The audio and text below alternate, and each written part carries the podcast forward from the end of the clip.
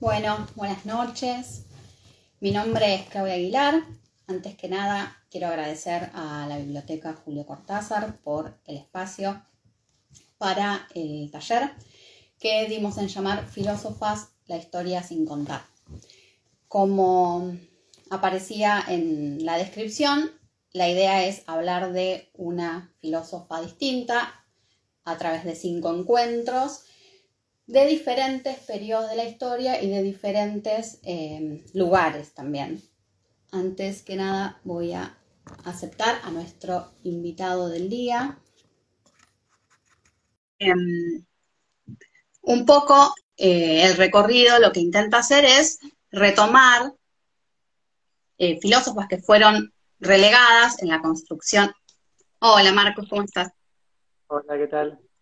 Enseguida, enseguida te presento. Pero bueno, la idea es eh, retomar filósofas que fueron un poco relegadas en la construcción del canon filosófico a partir de, eh, distintas em, conversaciones con personas que nos pueden hablar más específicamente de cada una de ellas. Entonces, por eso hoy nuestro invitado es Marcos Travaglia, él es profesor y licenciado en filosofía, como también soy yo, y nos va a hablar específicamente de Elizabeth de Bohemia. ¿Cómo estás, Marco?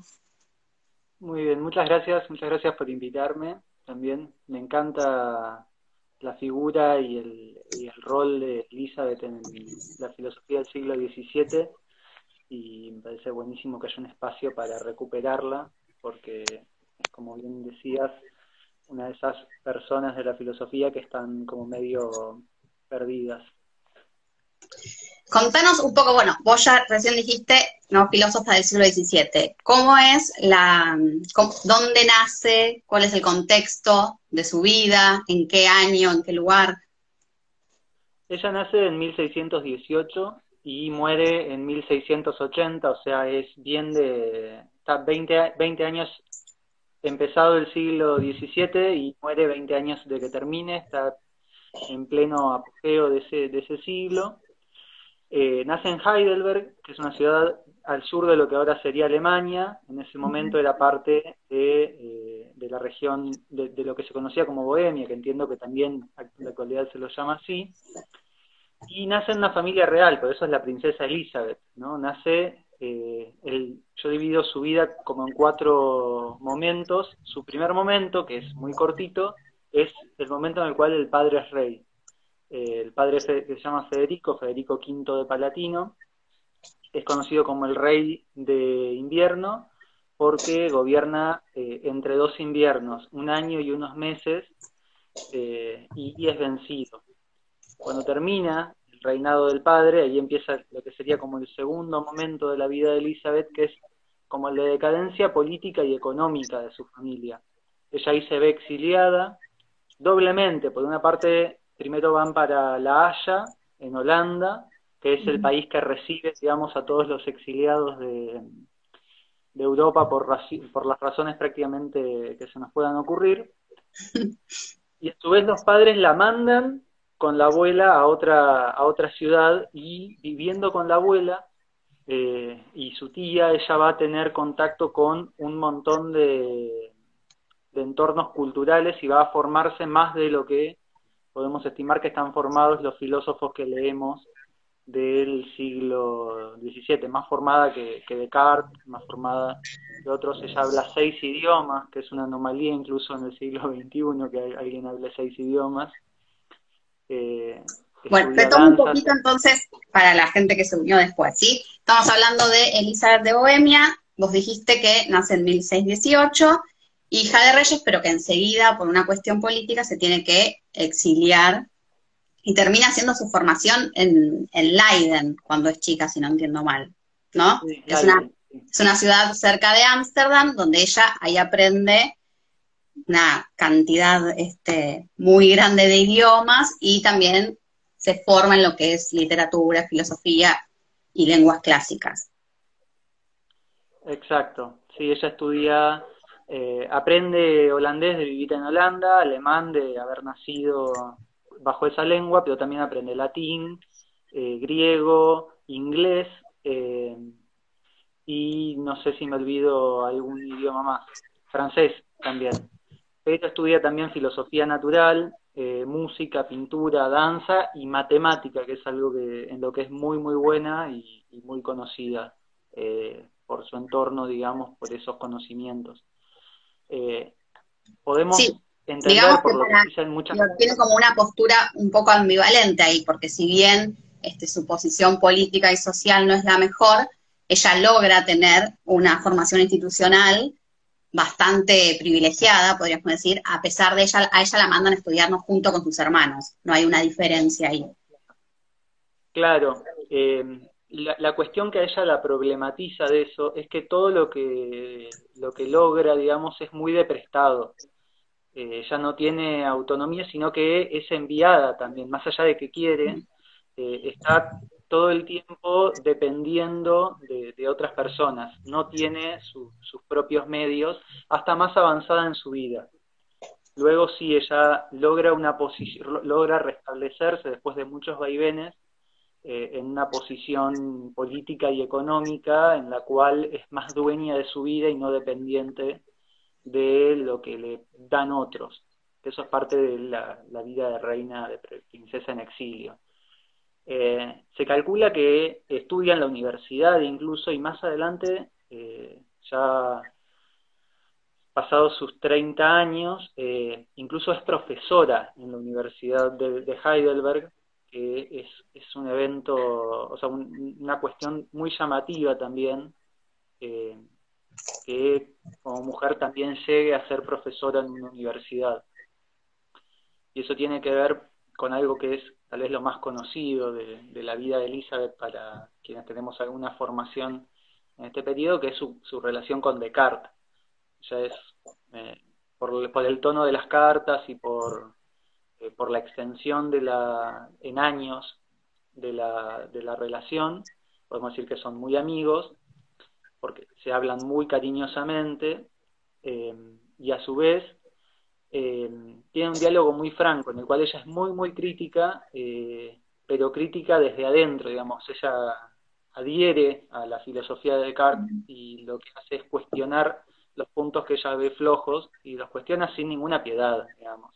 O sea, te quiero mucho, me encanta lo que la, filosofía que construimos, que ella se considera parte también del cartesianismo, pero está flojita de papeles en más de un punto y me parece que eso hay que reverlo y, toma ahí días en las cuales se separa de Descartes. Sí, te llevo un poquito más para atrás, así no nos, no nos vamos como en, de lleno a lo que son las cartas. Esas son como las cosas que más se conocen de Elizabeth, ¿no? Su, parte de su formación, su, la cuestión de los, em, los avatares políticos que tiene por nacer como princesa, pero durar muy poco. Pero hay algo que, que yo sé que a vos te gusta mucho de la vida de ella, que es su parte como abadesa. Esa no es lo más conocido de su biografía, que ella ocupa un cargo muy importante hacia el final de su vida y eh, juega ahí un rol cultural e intelectual también para destacar. Totalmente, totalmente. Antes, eh, para construir un poco a cómo llega esto de ser abadesa, es importante en, estos años la cuestión religiosa. O sea, estamos en los siglos posteriores a la Reforma, eh, en la cual, digamos, se rompió la hegemonía católica romana en Europa y eh, proliferaron un montón de sectas y orientaciones reformadas. Ella pertenece al calvinismo, que es una, una corriente que adhiere a la predestinación, tiene una visión muy negativa, digamos, de los seres humanos como en nuestra naturaleza caída, y eh, incluso ella rechaza una propuesta de matrimonio eh, de un rey que le hubiera salvado, digamos, de, todo esto que, de toda esta desgracia, eh, cuando era muy muy chica, eh, porque hubiese tenido que cambiar de fe a, a, la, a, otra rama protestante, a la luterana. Y a su vez, todos estos avatares de su vida, su padre muere, su hermano muere en la guerra de los 30 años, que es una guerra entre iglesias reformadas. Ella cuando logra eh, asentarse en una abadía, eh, logra entrar ahí. Es una abadía luterana, es una congregación luterana y ella no renuncia a su fe. Ella dirige una congregación luterana eh, siendo calvinista, que es como una iglesia opuesta. Eso para mí es un dato como muy interesante que tiene que ver también con mucho de lo que ella construye estando ahí. Porque estando en esta, en esta abadía, ella arma una comunidad en la cual recibe a muchas personas perseguidas por sus orientaciones políticas y religiosas, eh, también cuáqueros, lavadistas, que son todas corrientes protestantes. Estos, la particularidad que tienen es que son muy pacifistas, muy comunitaristas, y ella los trae eh, eh, ahí para darles protección y a su vez generar un entorno de intercambio de ideas muy, muy prolífico. Y esto no me parece para nada menor porque en esta, en esta abadía y en torno a ella vivían, o sea, ella coordinaba la vida de unas 7.000 personas. Es un número muy grande, eh, sobre todo pensando en la demografía de esa época, en la cantidad de población que vivía en los países en esa época y mucho, menos mucho menos la cantidad de gente que vivía en las ciudades. Era un mundo mucho más rural, si bien no era una ciudad esto, sino que era como una población extendida eh, en torno a la abadía, eh, nos habla de una posición política también ahí, de que ella tiene como su forma de reinado. Y ahí participan, eh, de hecho, el día de su muerte está con ella Leibniz, que es otro filósofo famoso de, de estos años, y mantienen intercambios con gente de la Royal Society, eh, con platonistas de Cambridge, digamos, con, digamos, círculos intelectuales muy conocidos de la época, muy importantes también incluso por lo que dejaron hasta ahora. Eh, sí, vos me decías que ella en este, ah, eso, en, en este rol que tenía como abadesa, se encargaba de la promulgación de la formación de mujeres en lo que es filosofía, filosofía natural, matemática, bueno, todas las, las áreas de conocimiento que, a la que le da, se le daba importancia en ese entonces. O sea, ella es una pieza clave de la formación de muchas otras mujeres en su rol de abadesa, ¿no? Porque a veces también se piensa como, como este, como ella parte de una institución religiosa, bueno, entonces era una, monjita y recluida, y en realidad era todo lo contrario, o al, menos en, en, estos años de abadesa fue todo lo contrario a lo que se puede esperar. Sí, totalmente. Incluso ella no es que era una monja, eh, sino que instrumentalmente eh, se vuelve monja, digamos, para garantizarse la vida de alguna manera. Ellos en el medio, antes de entre perder la, el reinado la primera vez y que ella se vuelva abadesa, eh, a través de la paz de, de Westfalia, que es con la que termina la guerra de los 30 años, en la que también combate Descartes, eh, coinciden eh, recuperar el reino.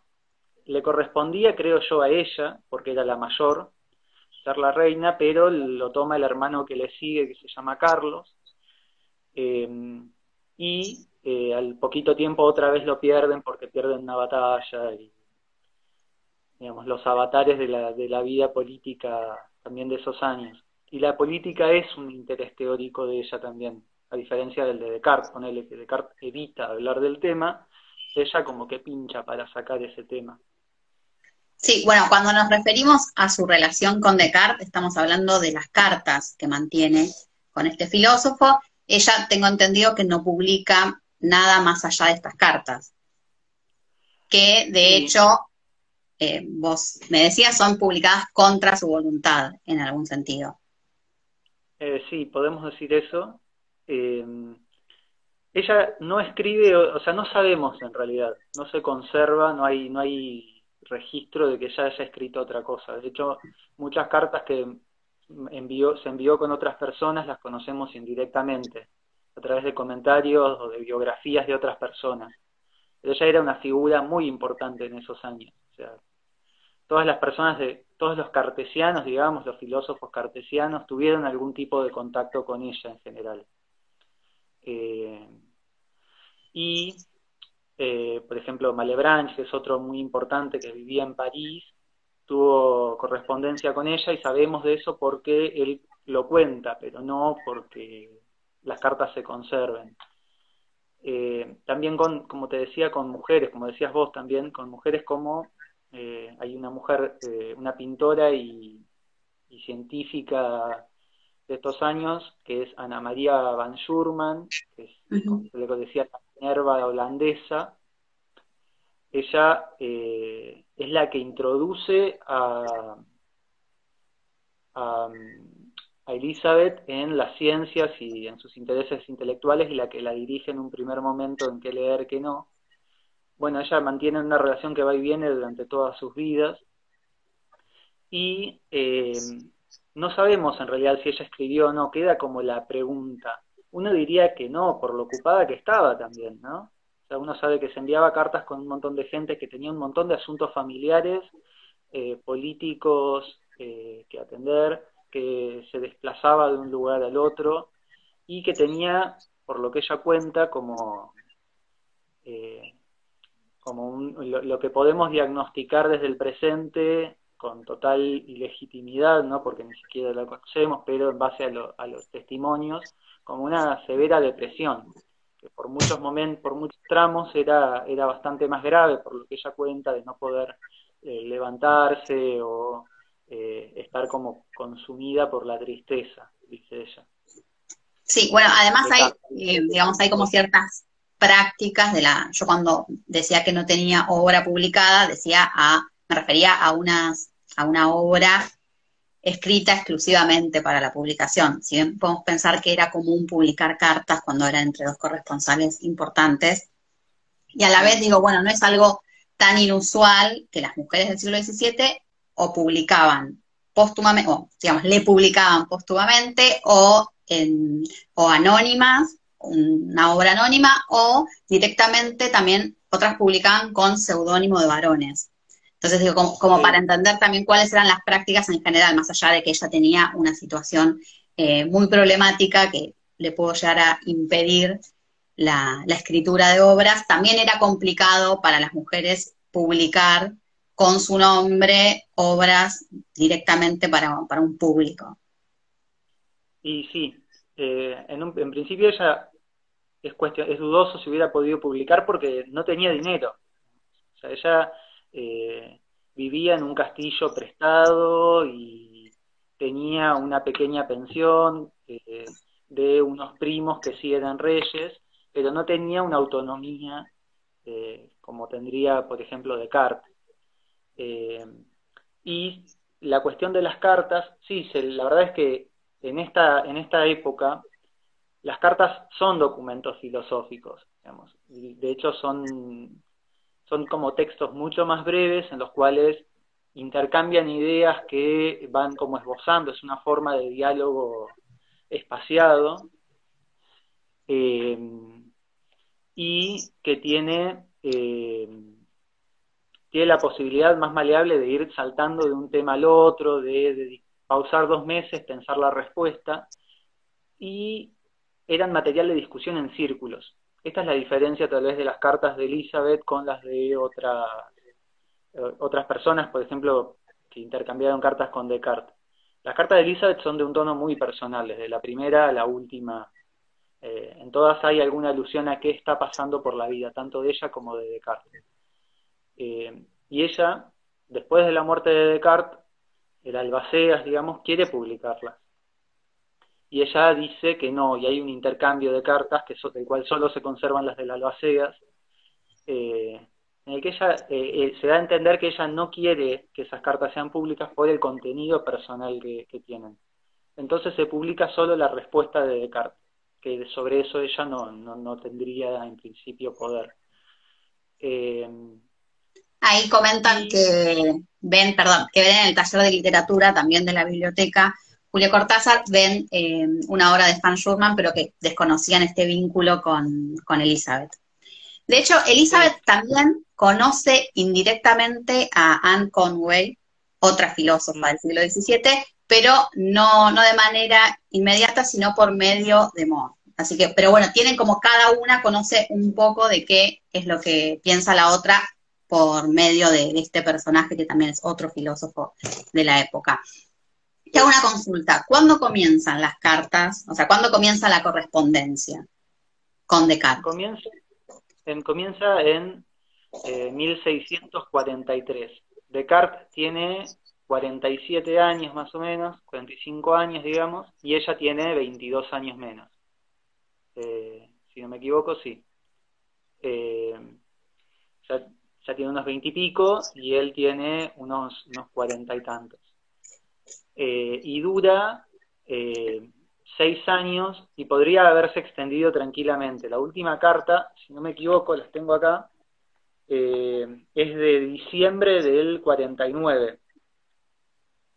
Sí, del 4 de diciembre del 49 es la última carta que Elizabeth le manda a Descartes. En ese tiempo Descartes se estaba mudando, se estaba yendo de, de Holanda a Suecia, que es donde muere en febrero del 50. O sea, por estos tiempos que decíamos, de que por ahí pasan uno o dos meses, y sobre todo contando una mudanza internacional en esa época, digamos, con los tiempos. Hay una carta en la que Elizabeth cuenta que se demoró en responderle a Descartes porque eh, se tuvo que mudar y sus, sus, libros y todo venían por barco y si bien llegó, ella se instaló, ella ya llegó a destino en septiembre, estaban a fines de octubre y todavía no habían llegado sus pertenencias, entonces estaba como con lo opuesto. Eh, o sea que lo que interrumpe la correspondencia entre ellos en realidad es la muerte de Descartes hasta que... En la última carta, eh, ella espera la respuesta y no sabe, yo no sé si la carta efectivamente le ha llegado. Las cartas se publican, sin embargo, hace relativamente poco tiempo, eh, a fines de 1800. Las encuentran y eh, se publican ya doscientos y pico de años después de la muerte, casi 200 años después de la muerte de Elizabeth, y que podemos decir más allá de que su voluntad era que no sean conocidas, que su prestigio más inmediato y la de su familia más cercana está eh, bastante menos perjudicado, digamos, por esto. Sin embargo, para sigue... una edición de las cartas? Sí, las cartas, esto es muy curioso. Hace un rato me enteré que en Estados Unidos, en, inglés, se publicaron, todas las cartas se publicaron traducidas recién en 2007. Eh, hasta entonces solo había algunas, las más famosas que son las primeras cinco y alguna que otra más. En castellano las tenemos publicadas desde 1945, en esta edición, eh, que la hizo una, una mujer también que se llama Elizabeth Gogel, se llamaba, falleció también hace 20 años, también estuve haciendo como una, una, investigación bastante extensa sobre esto. Y esto es, esta es la única versión que tenemos completa, eh, que trae las 60 cartas, 58, 60 cartas, más las cartas con eh, otros corresponsales que son el embajador Chanut y la reina Cristina de Suecia, en los cuales se tocan más o menos los mismos temas. Cristina de Suecia es un tema medio picante con Elizabeth, porque eh, cuando contacta a Descartes le hace más o menos las mismas preguntas. Entonces, ¿qué hace Descartes? Le manda las mismas cartas. le manda sus respuestas. Le manda sus respuestas, claro, eh, pero sin borrar querida Elizabeth ni nada por el estilo. O sea, tacha Elizabeth, pone Cristina, pero hay contenido de las cartas que es, es dirigido puntualmente a la, a, a, Elizabeth, lo cual es también como algo a cuestionarnos respecto de qué también estuvo Descartes. No, y además que le manda parte de las cartas que eran de la correspondencia entre Elizabeth y Descartes y que Elizabeth no quería que la lea nadie más. Entonces ahí también es una correspondencia que empieza muy a título personal. O sea, ella le escribe pidiendo, la primera carta está, escribe pidiéndole que ella, que Descartes sea su médico de cuerpo y alma, sobre todo del alma, eh, porque ella, ella sabe, digamos, de, su inteligencia, de su sabiduría, de, la agudeza de su, su, intelecto, y que quiere que él ayude a curar su alma de, los males que está atravesando. sí, después igualmente ella termina ayudándolo bastante a él, ¿no? Porque las objeciones de Elizabeth son también las que hacen modificar en parte la postura de Descartes, o sea, son muy atinadas las objeciones, que ahora, ahora me gustaría empezar con eso. Vos dijiste, las primeras cinco cartas son las más famosas, son las que más leemos. ¿De qué tratan estas cartas? Tratan del tema que, que, es más fácil, creo, pegarle a Descartes, digamos, es incluso es, es, el tema por el cual más le pegamos a Descartes, que es la relación mente-cuerpo. O sea, Descartes lo que hacen las meditaciones metafísicas, que es la obra que tiene vida Elizabeth para este momento, estas son las cartas de 1643, las primeras cinco, que estarían transcurriendo en este momento, o sea, son entre mayo y fines de julio. Eh, ahora estaría, calculo que Descartes, escribiéndole una respuesta a la de Elizabeth del primero de julio. Eh, y ahí lo que lo que ella le cuestiona es cómo, si él dice, tan, se empeña tanto en decir que la mente, el alma y el cuerpo son dos cosas distintas, dos cosas separadas, cómo es que estas dos se pueden unir, cómo es que hay una relación entre ellas. ¿Cómo puede el alma, la pregunta principal no es tanto de cómo el cuerpo afecta al, alma, sino cómo, de, cómo el alma puede hacer que el cuerpo se mueva? O sea, si, si no tiene nada de material, ¿cómo puede hacer el alma que se mueva? Claro, porque eso era uno de los pilares del cartesianismo, ¿no? Vos tenés un alma, lo que, se, lo que se conoce después como un dualismo, dos cosas completamente distintas entre sí. Un alma mm. inmaterial y un cuerpo completamente mecánico, material, que funciona como una máquina. Entonces, ella al atacar eso también se mete como en el núcleo duro del cartesianismo, porque después él no, no puede no puede explicar cómo, eh, cómo interactúan, o al menos ella considera que no da una respuesta satisfactoria. No, ella, ella termina considerando que no da una respuesta del todo eh, satisfactoria. Descartes le da varias respuestas, le dice que bueno, que, que Dios lo, eh, que Dios nos puso a nosotros una, una intuición, una noción muy primitiva en nuestras mentes, por la cual concebimos que sea así, pero no lo podemos entender porque está en las razones divinas, digamos, y como Dios es omnisciente y superpoderoso, digamos, no, nosotros no podemos comprender cabalmente sus razones. A Elizabeth, incluso Elizabeth siendo más religiosa que Descartes, eso no es una razón suficiente.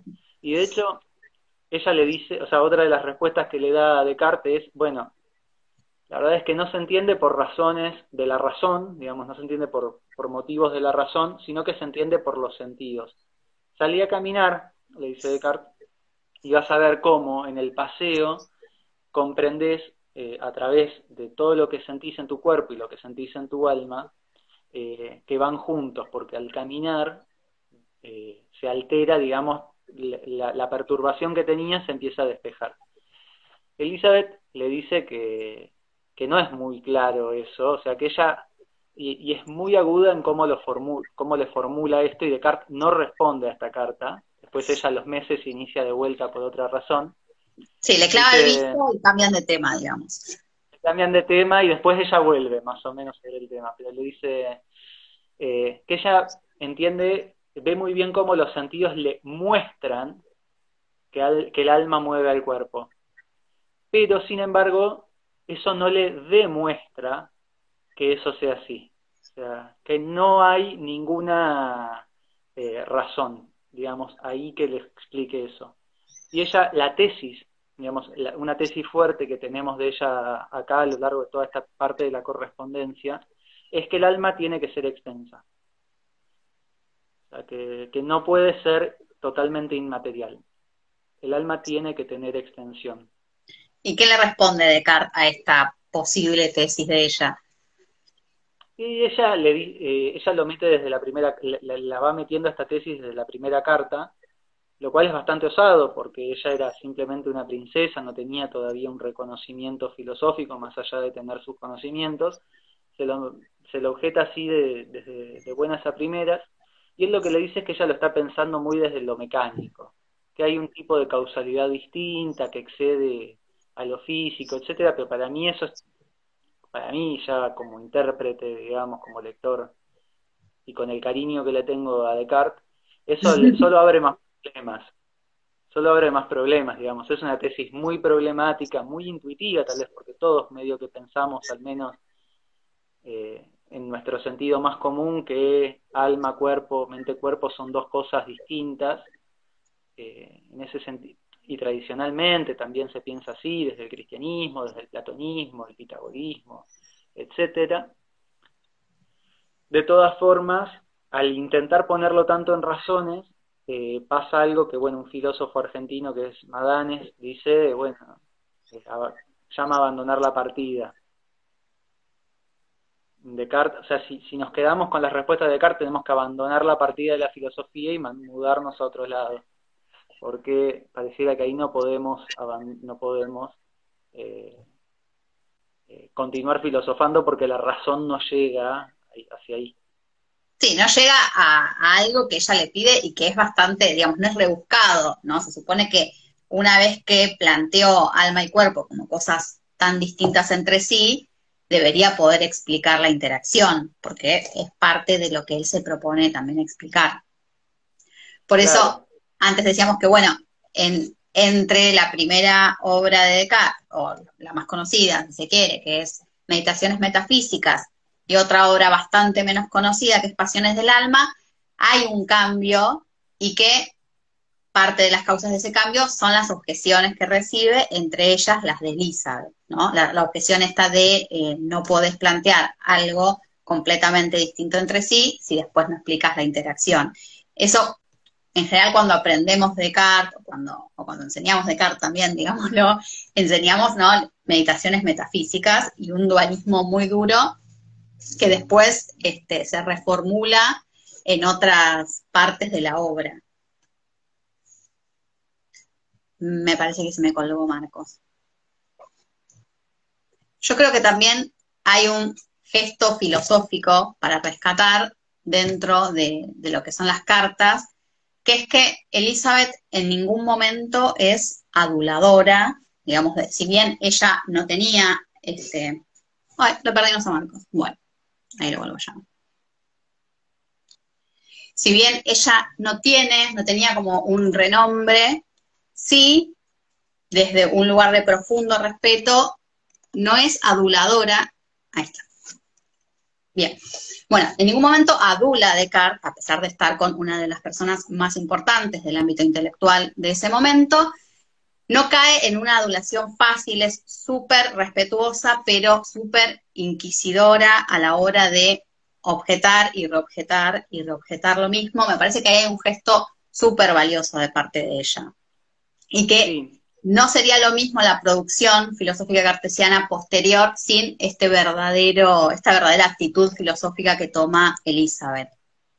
Y tampoco son objeciones, lapidarias, ¿no? No es como el, bueno, a ver, digamos, una pelea, una, una lucha en el barro, sino que son objeciones genuinas, pero súper respetuosas y súper atinadas. Sí. Eh, Sí, son objeciones que apuntan a mejorar, digamos, el sistema. Son problemas que ella ve en una filosofía a la que ella adhiere y que eh, quiere aportar a que, a que se mejoren. Y esto del tono en el que escribe es, es cierto, y ella juega como con una ambivalencia, creo también. Porque por un lado ella habla de mí como ay pobrecita, y por otro lado no tiene ningún problema en parar, en conocerse como una par.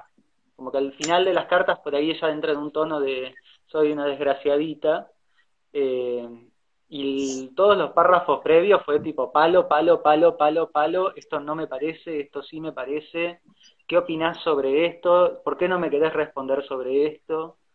Eh, y definitivamente hay un cambio. De hecho, bueno, ellos se conocen en el 43. En el 44 Descartes saca los principios de la filosofía, que es una obra en cuatro tomos, en la cual él sintetiza, digamos, todo su pensamiento, todos sus descubrimientos matemáticos, científicos, físicos, eh, explica todo el mecanismo y es una obra muy importante. Y se los dedica a Elizabeth porque dice que es el intelecto más agudo que, ha conocido, el más hábil en las matemáticas y la filosofía. Eh, y eh, en los años posteriores, en el 45, ellos tienen un intercambio muy, muy interesante sobre el bien, sobre la virtud, sobre el rol, la relación entre Dios y el mundo, si, si, si, hay destino, si hay predestinación y, o está todo predeterminado, si somos libres. Eh, y ahí ella le empieza a pedir que categorice las pasiones, que eh, que genere como un tratamiento así sobre eso. Bueno, ahí está el otro punto de discusión, ¿no? Uno de los sus, grandes tópicos de discusión es este, el dualismo o cómo finalmente Descartes logra o no logra explicar la interacción alma-cuerpo. Y la otra objeción, así para resaltar, es la objeción a la providencia cartesiana. Mm. Sí. Porque... Sí, ibas a decir. No, no, que... ah, bueno, Descartes plantea una providencia divina y la objeción de Elizabeth es, bueno, si aceptamos esto, entonces tenemos que negar el libre albedrío, la libertad humana, la responsabilidad, ¿no? Y todos los problemas que sabemos que puede llegar a traer mantener una providencia, una determinación divina de, antemano. Sí, eh, eso pasa en estos años. Termino un poquito de lo, anterior, o sea, en base a todo este intercambio de, y, a pedido de Elizabeth, eh, Descartes escribe el Tratado de las Pasiones y se lo manda. Y ella le manda las correcciones y ahí hay un ida y vuelta, igual eh, eh, a través de, o sea, en diálogo con ella se escribe esa obra, que sin embargo va a ser dedicada a Cristina, digamos, ahí hay como una tensión entre, de Descartes. Eh, y respecto de esto de la providencia, si son unas cartas de, estas que decía del, del, 45, que Descartes ahí le dice que eh, que, bueno, una forma de calmar estos malestares anímicos, pasionales, es comprender, Descartes, como, como decía hace un rato, ¿no? Cree que tiene una solución y en realidad se abre más problemas. Es una forma de, eh, de, lograr este contentamiento, de, de, aplacar las pasiones, es tener presente ciertas verdades sobre que todo depende de Dios, de que el universo es infinito y está todo determinado causalmente, empieza a parecer como hasta un espinosismo ahí, y de que el alma es inmortal y no importa lo que nos pase ahora, vamos a tener una vida pacífica en el futuro. Y a, Descartes, a, Elizabeth no le cierra esto, incluso ella siendo calvinista, los calvinistas creen en la, predestinación, en la predeterminación, etcétera, entonces ella dice, bueno, pero si está todo predeterminado, ¿qué lugar hay para la libertad humana, digamos? ¿Qué, ¿Cómo es que, eh, que podemos hacer algo por nuestras vidas? O sea, si yo soy bueno, yo soy malo en mi vida actual, eso, si todo está predeterminado, yo voy a ir al infierno o al cielo o va a pasar lo que sea, o seré puro, eh, seré un alma pura eh, en la eternidad de igual manera.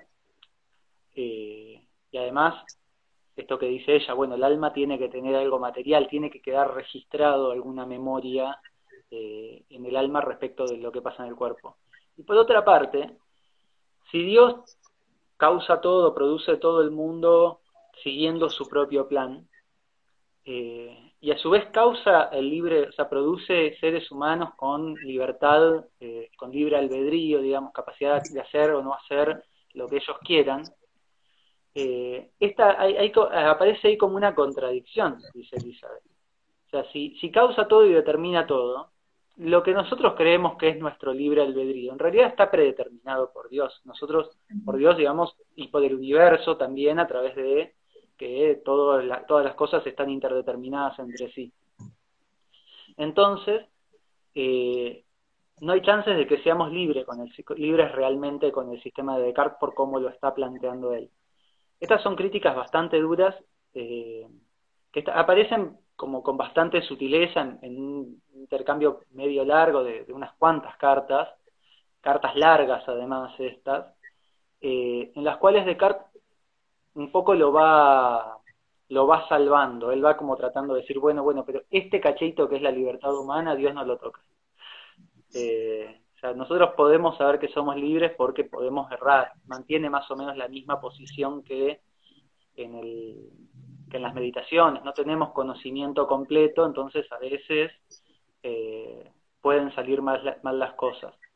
Y esto bueno, lleva a, otro tema que es re interesante Digo, ahí hay una constante en, las objeciones de Elizabeth que siempre lo objeta por las consecuencias, ¿no? Por las consecuencias prácticas. El problema no es que no explicó bien la distinción alma-cuerpo, sino que después no puede explicar la interacción. El problema no es que no explicó bien la providencia, sino que eso nos obliga a rechazar la libertad humana, entonces prácticamente, en, términos prácticos, no podemos aceptar eso. Siempre hay un interés práctico en Elizabeth que lo obliga a Descartes también a pensar en esos, en esos términos. Sí, y que, y que muestra problemas también de, de, la posición cómoda también de Descartes. Descartes se vanagloria mucho de no vincularse, digamos, no estar en contacto físico con demasiadas personas, sino de poder vivir retirado y todo eso. Que ella, al contrario, sabemos que, bueno, vive, eh, vive con distintos, distintas porciones de su familia, ella tiene 11 hermanos, así que, bueno, va viviendo un tiempo con uno, un tiempo con otros, eh, más toda la, vida, digamos, de corte y que Descartes aprovecha un poco su, mejor posición política, económica, que no tiene ningún contacto, digamos, con la política, para decir yo en eso no me meto. Eh, yo no puedo hablar de política porque no es algo que yo haga, yo vivo muy tranquilo eh, eh, con mi bata junto a la estufa, como dicen las meditaciones. y esto aparece de vuelta en otras en otra correspondencia que tiene que ver sobre, bueno, qué es la felicidad, Descartes otra vez cree que le recomienda, esto es buenísimo, porque Descartes le recomienda un libro que él no leyó. Eh, que, y lo lee y enseguida le manda una carta, che, la verdad que esto es un desastre, no, no, no quería la verdad traer estos pensamientos a tu mente, un libro de Séneca. Y sale de ahí igual una, un intercambio interesante respecto de qué es la felicidad, un libro de Séneca que es eh, eh, de la vida, de la vida feliz. Y ella, eh, o sea, Descartes tiene una idea de, que el bien y la virtud es ser dueño de uno mismo, digamos. Esta noción como del individuo, del alma, de la voluntad infinita, etcétera, de poder dominarse a uno mismo, el autodominio. Eh, más allá de todo lo que pasa alrededor nuestro, porque todo lo demás está determinado por Dios, y en eso Descartes es muy consistente en todo lo que dice siempre por ahí. Eh, pero para Elizabeth eso no es tan así, le dice. Eh, pues no, no se puede ser virtuoso, dice Elizabeth, si no te equilibras con las personas que vivís. O sea, vos podés tener mucho dominio de vos y a través de eso eh, terminar dañando a todo tu entorno. Eh, Ahí dicen en los comentarios, lo personal no es político para Descartes, que sería como un resumen de, la postura cartesiana que estás comentando. Un un poco pareciera eso en Descartes. En las pasiones ya hay una, una consideración más interesante por los otros, pero en este intercambio es como que los da demasiado por sentados, como que no se, no se plantea la pregunta, digamos.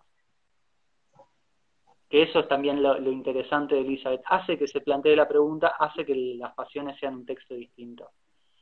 Y, o sea, sea un Descartes muy distinto al que conocemos originalmente, que tenemos como más caricaturizado. Y lo que dice Elizabeth es que, bueno, una, una vida virtuosa, una vida feliz es necesariamente con otros. Eh, y como es necesariamente con otros, ser virtuoso no es tener dominio de uno mismo, sino poder equilibrar mis deseos con los deseos de los demás. Eso reaparece en las pasiones. O sea, poder eh, considerar mis deseos, ¿por qué? Porque mis deseos dependen de mis emociones, de mis pasiones y, yo veo las cosas, yo aprecio las cosas según las pasiones que me suscitan. Y a los demás también las mismas cosas le producen alguna pasión. Entonces, se trata de eso. Entonces, la ética, como ella lo entiende, no es ni una ética clásica de la vida buena, como dice Aristóteles, o de dominarse uno mismo, como dicen los estoicos y también un poco dice Descartes, eh, sino una vida de reconciliar mis intereses con los intereses de los demás y poder tener una vida en común en la cual todos saquemos el, mayor provecho. Pero para ella la ética es política. Sí, totalmente. No sé si te quedó algo por decir, no tenemos mucho tiempo, no sé si se me pasó alguna pregunta también, o si alguien quiere hacer una pregunta ahora. por ahí.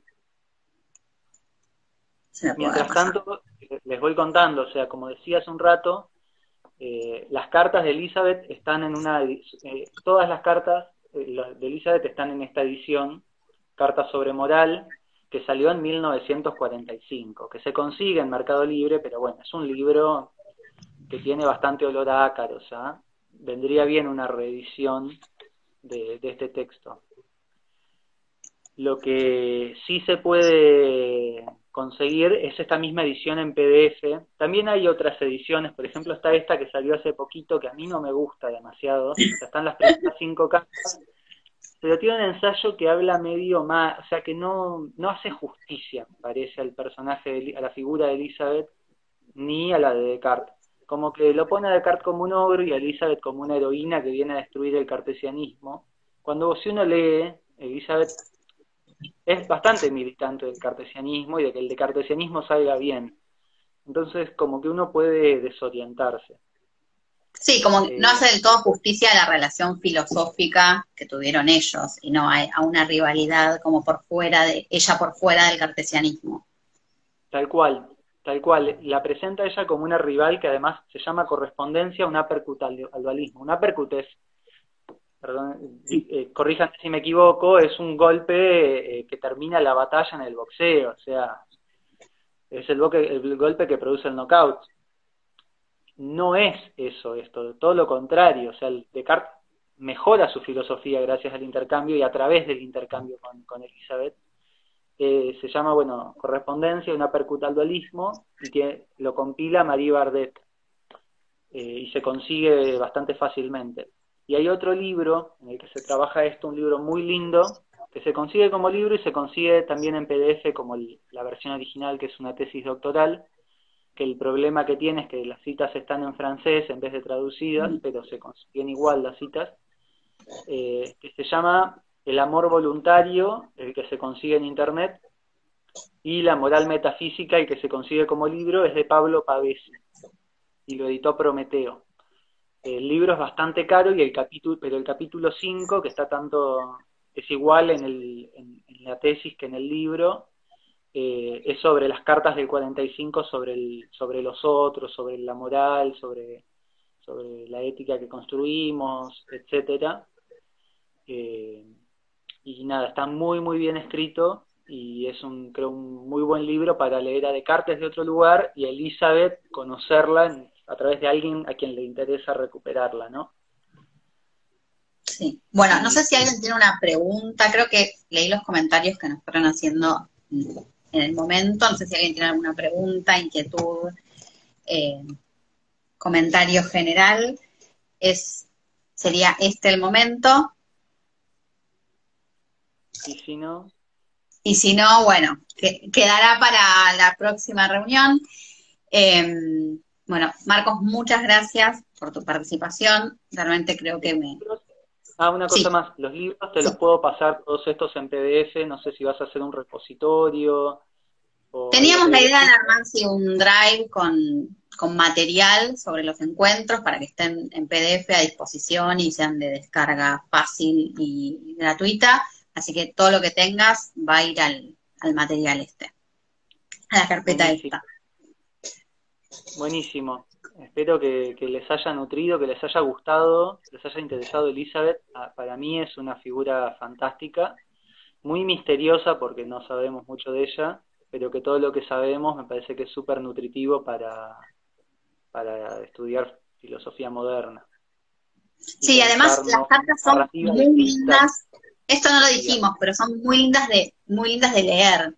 ¿No? No es, no es meterse si alguien quiere como hacer una lectura más placentera o no tan, no tan estructurada como pueden ser otros libros de filosofía, empezar con cartas siempre es un buen ejercicio para, para meterse y, y también este, para ver ahí el tipo de objeciones y de posturas y todo sin perder eh, la belleza en la escritura que tienen.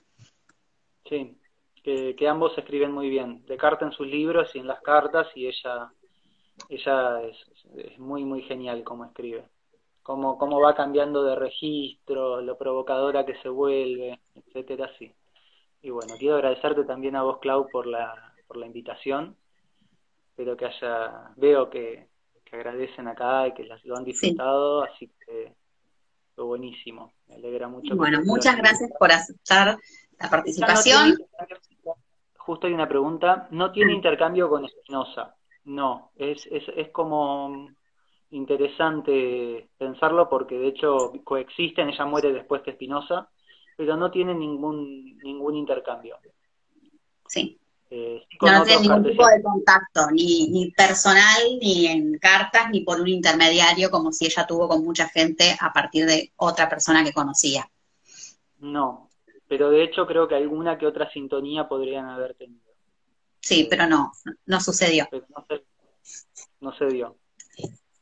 Bueno, entonces, eh, la semana que viene, jueves, 20 horas, vamos a estar hablando sobre una filósofa un poquito posterior a Elizabeth de Bohemia, que es Christine de Pizan. Vamos a estar hablando de ella con Felicitas Fuertes, así que si les gustó o si les pareció interesante la reunión de hoy, podemos continuar el jueves que viene, ¿sí? Que ya nos estamos quedando sin tiempo, que Instagram te corta el video sin más. Y bueno, mil gracias a todos por la participación, en especial a vos, Marcos, que fuiste súper claro y siempre es un placer hablar con vos.